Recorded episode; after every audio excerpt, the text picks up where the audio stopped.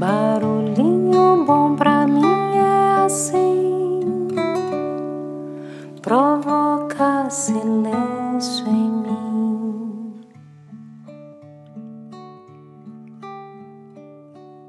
Hoje quero compartilhar com vocês um trechinho do livro da Marta Medeiros, que tem o título Feliz por Nada. Vamos lá, eu não vou falar o título do capítulo que eu vou ler, não, senão é, vira spoiler para o texto. Então vamos direto para o texto que começa com uma pergunta. Abre aspas. Onde é que você gostaria de estar agora, nesse exato momento? Fico pensando nos lugares paradisíacos onde já estive e que não me custaria nada reprisar num determinado restaurante de uma ilha grega, em diversas praias do Brasil do mundo, na casa de bons amigos, em algum vilarejo europeu, numa estrada bela e vazia, no meio de um show espetacular, numa sala de cinema assistindo a estreia de um filme muito esperado e principalmente no meu quarto e na minha cama, que nenhum hotel cinco estrelas consegue superar.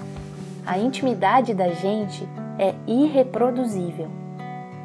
Posso também listar os lugares onde não gostaria de estar como num leito de hospital, numa fila de banco, numa reunião de condomínio, presa num elevador, em meio a um trânsito congestionado, numa cadeira de dentista.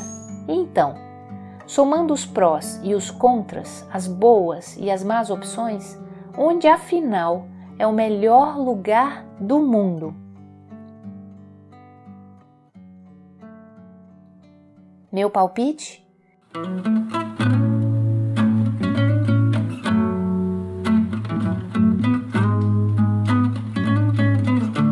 Dentro de um abraço.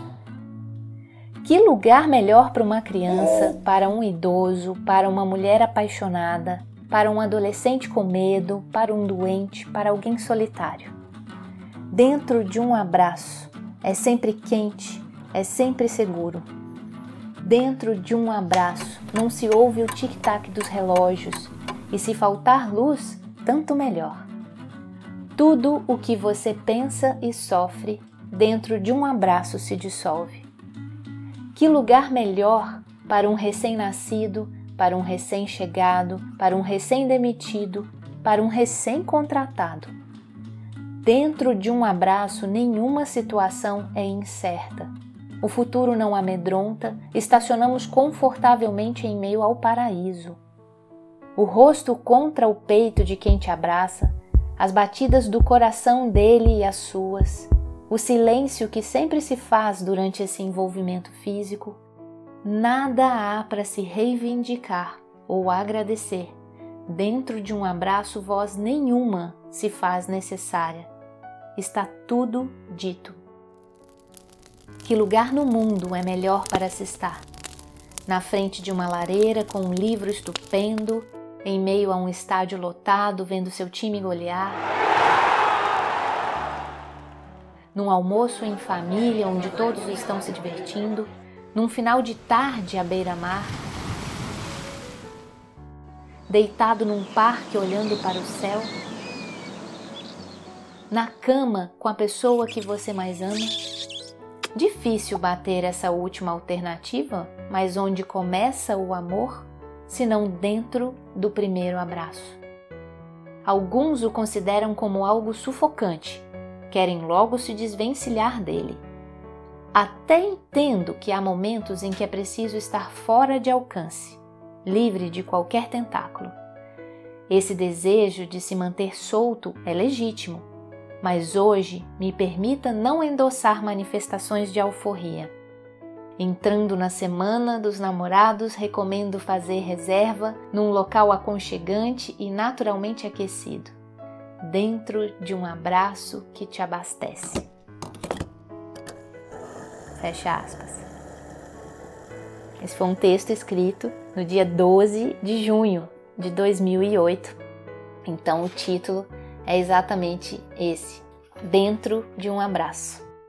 E fica aqui então esse barulhinho bom e um convite para que Nesse momento eu sei que é complexa a situação que estamos vivendo em relação ao coronavírus, mas quem sabe você esteja pertinho de alguém que você ama e queira dar esse forte abraço, ou um gatinho, ou um cachorrinho, ou mesmo em você mesmo se estiver sozinho. Que tal? E aqui, né, de onde estou, envio nesse áudio o meu abraço a você, com todo amor e carinho. No silêncio que se faz, o amor descompromisso. Oh, baby, baby, dentro de um abraço, é. Tudo mais já está dito.